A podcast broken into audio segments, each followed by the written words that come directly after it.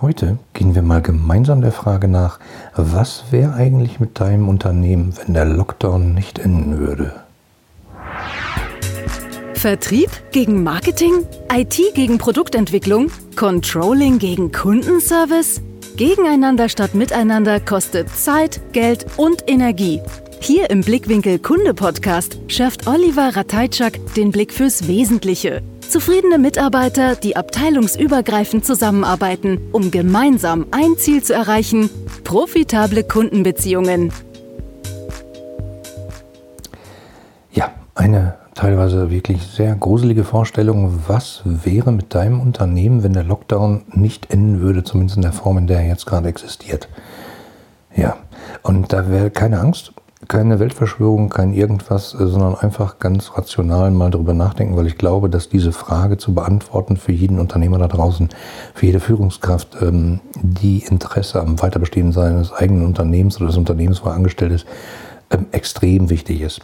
Aber bevor wir damit loslegen, würde ich mich riesig freuen, wenn wir beide uns einfach mal verbinden. Und vielleicht nutzt du dafür mal LinkedIn. Geh doch einfach mal auf LinkedIn, such mal nach meinem Namen. Äh, das ist relativ einfach. Dr. Oliver Ratajczak. Äh, ja, geschrieben, wie man spricht, wie ich immer sage. Rudolf Anton Thomas Anton Julius Cäsar Zeppelin Anton Kaufmann oder such da einfach nach Blickwinkel Kunde, dann wirst du mich relativ einfach finden unter Oliver Ratajczak. Ja, und dann würde ich mich freuen. Äh, klick doch einfach mal auf Vernetzen und sprich mich an und sag, ähm, hey, du hast gesagt im Podcast, äh, lass uns mal hier vernetzen, deswegen habe ich das jetzt gemacht. Würde ich mich einfach riesig drüber freuen. Dann, ja, dann siehst du vielleicht auch, was ich da so poste und kriegst mit, wenn ich was tue. Oder du kannst mich einfach mal direkt anschreiben, wenn du sagst, Oliver, ich habe da mal eine Frage, du hast in der Folge so und so was gesagt. Ähm, wie hast du das gemeint? Oder äh, ich habe da so ein ähnliches Problem, hast du eine Idee? Ja, das biete ich dir an. So, kommen wir so zurück zu der Frage. Ähm, was wäre mit deinem Unternehmen, wenn der Lockdown nicht mehr enden würde? Ja, und ich denke mal, es gibt da verschiedene Leute, verschiedene Gefühle. Also ich habe aktuell das Gefühl, es gibt so zwei Arten von, von Unternehmen da draußen. Die einen sind Gewinner, die anderen sind Verlierer. Ja, hört sich total doof an. Ich, wie gesagt, ich möchte jetzt nicht über existenzielle Krisen äh, diskutieren. Firmen, die den Bach untergehen, Firmen, Imperien, die über Jahrzehnte aufgebaut wurden, denen gerade die Geschäftsgrundlage entzogen wird äh, von diesem Virus und von den ganzen äh, Effekten, die da hinten dran hängen. Sondern ich möchte einfach mal... Ähm, über diese beiden, beiden Gruppen sprechen. Also die einen sind sozusagen die Gewinner, die sowas sagen wie äh, herzlichen Dank Corona.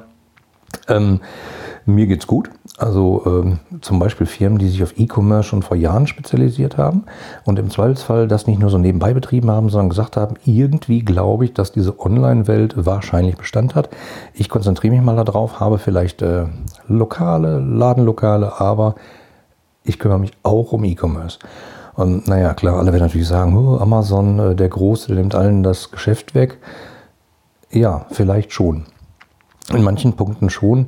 Ähm, manche Einzelhändler, die jetzt zu haben und sagen, okay, wir haben zu, weil wir zu haben, ähm, hm, ist halt schwierig. Da gibt es diverse ähm, Einzelhändler, die extrem kreativ sind. Äh, zum Beispiel bei uns äh, im kleinen Dorf habe ich das vor kurzem gesehen, ein Bekleidungsgeschäft, die äh, ihren Laden zugemacht haben. Äh, große Schaufenster, ähm, Tür auf, davor eine Plexiglasplatte mit einer Durchreiche und man kann natürlich äh, dort bestellte Sachen abholen. Hatte ehrlich gesagt den Eindruck, man konnte auch Sachen abholen, die man im Schaufenster sieht. Aber ist halt vielleicht ein kreativer Ansatz. Ähm, ja, also lange Rede, kurzer Sinn. Also die, die sozusagen ähm, darauf schon vorbereitet waren, online einfach stärker zu sein. Natürlich gibt es noch andere Gewinner, die direkt davon betroffen sind. Ich sage mal, Hersteller von FFP2-Masken ist natürlich extrem, äh, extrem davon, äh, die extrem von äh, Corona etc. profitieren oder andere Bedarfsgüter, die man in der Pandemie braucht, natürlich geschenkt. Mir persönlich spielt ähm, das Ganze auch in die Hände, wenn man das so böse sagen darf. Ich mache meine Projekte schon seit x Jahren. Und wenn ich jetzt x Jahre sage, sechs, sieben Jahre, mache ich eh größtenteils ähm, online sozusagen von meinem Büro aus, habe riesige Projekte geleitet äh, mit Hunderten von Leuten, äh, die davon betroffen waren, teilweise sogar Tausende in einem Fall. Ähm, da war ich zu 80, 90 Prozent auch hier in meinem Büro. Ähm, und das war vor fünf, sechs Jahren schon eine ganz verrückte Angelegenheit, spielt mir jetzt natürlich ein bisschen in die Karten, ja, und auch dass man mich äh, eins zu eins sozusagen on demand als Berater buchen kann. Das mache ich halt auch schon seit Jahren, deswegen eigentlich gar nicht so verrückt, aber es drängt halt jetzt etwas mehr in, in den Fokus, deswegen kann ich mich da auch nicht wirklich beklagen. Aber natürlich gibt es auch äh, die Gegenseite der Medaille und davon auch nicht zu so knappe, also sozusagen Unternehmen, die ganz konkret negativ davon betroffen sind. Ich meine, Reiseveranstalter, ja, wenn man nicht reisen darf, äh, wenn man die Produkte nicht herstellen darf, die man verkauft, äh, wenn die Reisebüros im Zweifelsfall nicht öffnen dürfen, ist alles ein bisschen schwierig. Hotelketten, naja klar, äh, wenn, wenn das alles zusammenhängt. Restaurants, äh, die geschlossen werden müssen, ja, Weiterbildungsveranstalter von Präsenzveranstaltungen, die gewohnt sind, dass sie Werbung machen für ein bestimmtes Seminar an einem bestimmten Tag. Kommt bitte alle nach Köln in dieses Hotel. Da findet das dann statt, zwei Tage lang. Ja, und dann findet es halt plötzlich nicht mehr statt. Das schlägt natürlich äh, direkt ins Kontor, keine Frage. Ähm, Tontechniker, Veranstaltungstechniker, äh, Messeveranstalter, wenn Messen nicht mehr stattfinden können, weil die Leute nicht mehr reisen können. Ähm, alles super schwierig, keine Frage. Ähm, ich bin mir halt nur nicht so ganz sicher, ähm, ob die Zeit wieder zurückgedreht wird. Ob die großen Messen so in der Art wieder funktionieren werden, wenn, in Anführungsstrichen, ähm, Corona mal vorbei ist und die Pandemie mal vorbei ist. Ich glaube, davon wird eine ganze Menge eben nicht mehr wieder zurückkehren, weil viele Unternehmen alleine festgestellt haben, hey, unsere Reisekosten, schau mal, das Geschäft ging doch irgendwie, obwohl wir nicht immer dauernd um Globus geflogen sind, wo wir uns nicht dauernd immer getroffen haben. Natürlich ist das gut, sich persönlich zu treffen und ich vermisse das auch, klar.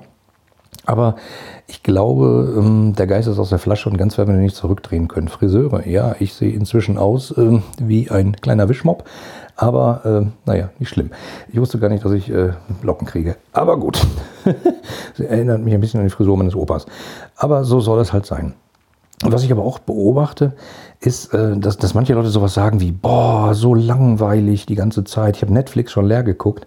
Und ähm, ach, äh, es wird einfach Zeit, dass der Lockdown bald vorbei ist und das Leben genauso wieder weitergeht wie vorher. Und genau das ist, glaube ich, eine ziemliche Falle. Weil ähm, ich glaube, dass da auch gerade eine ziemliche Chance drin steckt, mal sein aktuelles Geschäftsmodell zu überdenken. Okay, gehen wir mal davon aus, ja, dein Unternehmen ist gerade nicht existenzgefährdend bedroht. Wenn dem so ist, hast du eine ganz andere Baustelle, kümmere dich darum, wie auch immer, das einigermaßen in den Griff zu kriegen. Ähm, klar, aber angenommen, du läufst irgendwie so mit und es funktioniert. Du hast Erspartes, kommst damit im Zweifelsfall über die schlimmsten Hürden drüber weg und bist nicht existenzgefährdend bedroht. Gehen wir mal davon aus. Dann ist es, glaube ich, warten jetzt echt ein wirklich schlechter, ähm, schlechter Zeitpunkt. Also warten ist, glaube ich, echt das Schlechteste, was man mit so einer Zeit gerade machen kann. Ähm, und wenn du existenzgefährdend bedroht bist, auch schwierig, weil Angst ist ein schlechter Ratgeber. Also, Annahme, du kommst irgendwie durch und es geht, dir ist im Zweifelsfall einfach nur langweilig, ähm, dann stell dir doch mal die Frage und stell dir das mal wirklich konkret vor. Was wäre in deinem Unternehmen, in dem du als Führungskraft arbeitest oder das dir vielleicht gehört oder du da Geschäftsführer bist, wenn der Lockdown genau so weiterlaufen würde, wie er gerade ist? Was wäre dann mit deinem Unternehmen? In vier Wochen, in drei Monaten, in sechs Monaten, in zwölf Monaten? Was wäre dann? Wenn dann äh, langsam deine Ersparnisse aufgebraucht und du hättest echt ein massives existenzgefährdendes Problem? Oder sorgt der Gedanke vielleicht dafür, dass du dich gezwungen siehst, darüber nachzudenken, was ginge noch? Was kann ich anpassen? Wie kann ich mein Geschäftsmodell tunen, verändern, mich, wie das immer so schön heißt, komplett neu erfinden, damit es vielleicht auch selbst unter dieser krassen Situation weiter funktionieren würde? Muss es dasselbe sein, was du die letzten 10, 20 Jahre gemacht hast? Nee. Ist es eine Abwandlung? Vielleicht. Das ist sowas wie äh, Ladenlokal wird dann online. Ja, ist halt sehr offensichtlich. Aber es gibt halt viele, viele andere Möglichkeiten, glaube ich, äh, wie man sich neu erfinden kann.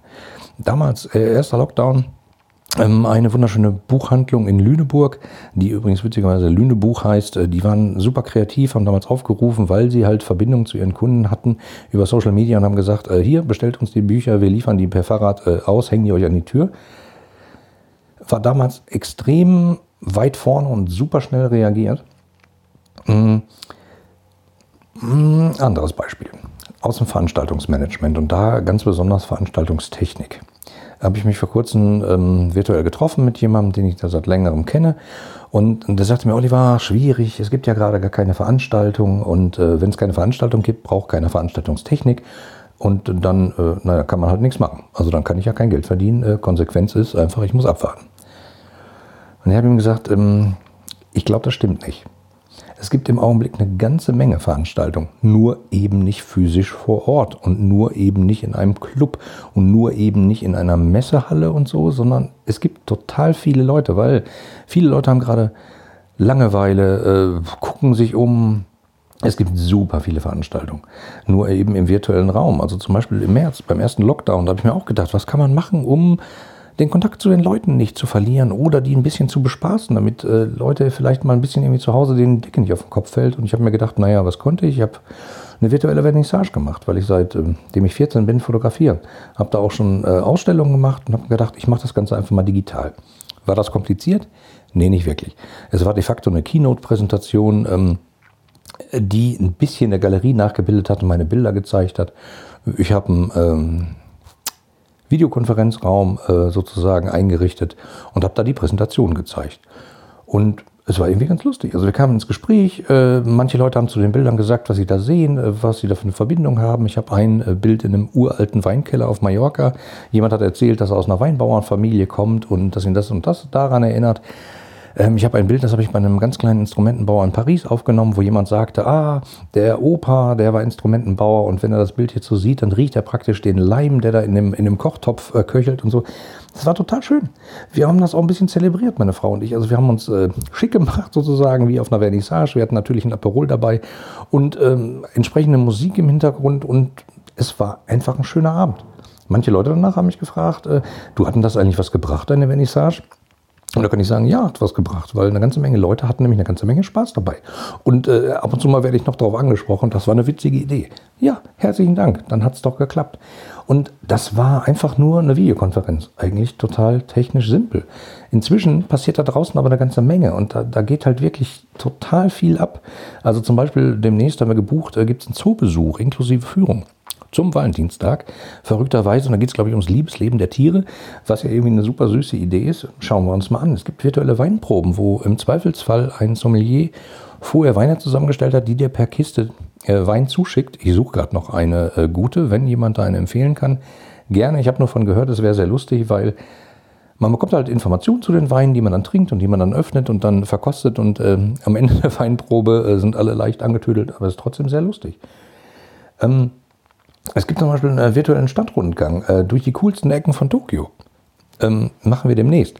Freue ich mich schon riesig drauf. Es gibt Zaubershows, die durchgeführt werden. Ja, es ist natürlich nicht ein Varieté, wo wir zum Beispiel in Blackpool auf der größten Zauberconvention waren, äh, wo die ganze Stimmung da ist und die Leute sind da und machen sich schick und es ist irgendwie besonders. Und plötzlich sind Leute, die man sonst nur aus Las Vegas und im Fernsehen kennt, äh, plötzlich da auf der Bühne zum Greifen nah, in Anführungsstrichen.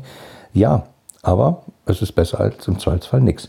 Und ähm, der, den Veranstaltungsmanager, der mich da fragte, ähm, ja, also ne, es gibt keine Veranstaltung, also kann ich keine Veranstaltungstechnik verkaufen. Schwierig, hm, was mache ich denn da? Und hab ich, den habe ich einfach gefragt, kennst du Twitch? Und er sagte, ja, habe ich schon gehört. Hm. Twitch, also wenn du das nicht kennst, das ist eine äh, Streaming-Plattform, auf der sozusagen Gamer, also Computerspielende, ähm, Computerspieler, Spielerinnen mit kleinem und großen I, ähm, einfach Computerspiele spielen, eine Webcam auf sich gerichtet haben, sich unten ins Bild einblenden und dann sozusagen kommentieren, was sie da spielen. Jetzt denken Leute so, wer guckt sich das an? Ja, und ich sag dir, das gucken sich Hunderttausende an. Es gibt einzelne Spieler, die Computerspiele spielen, da rumlaufen und ballern, mit irgendwelchen Leuten im Zweifelsfall über das Internet zusammenspielen, sich dabei filmen unten einblenden und es gibt Zehntausende, die denen dabei zugucken. Live.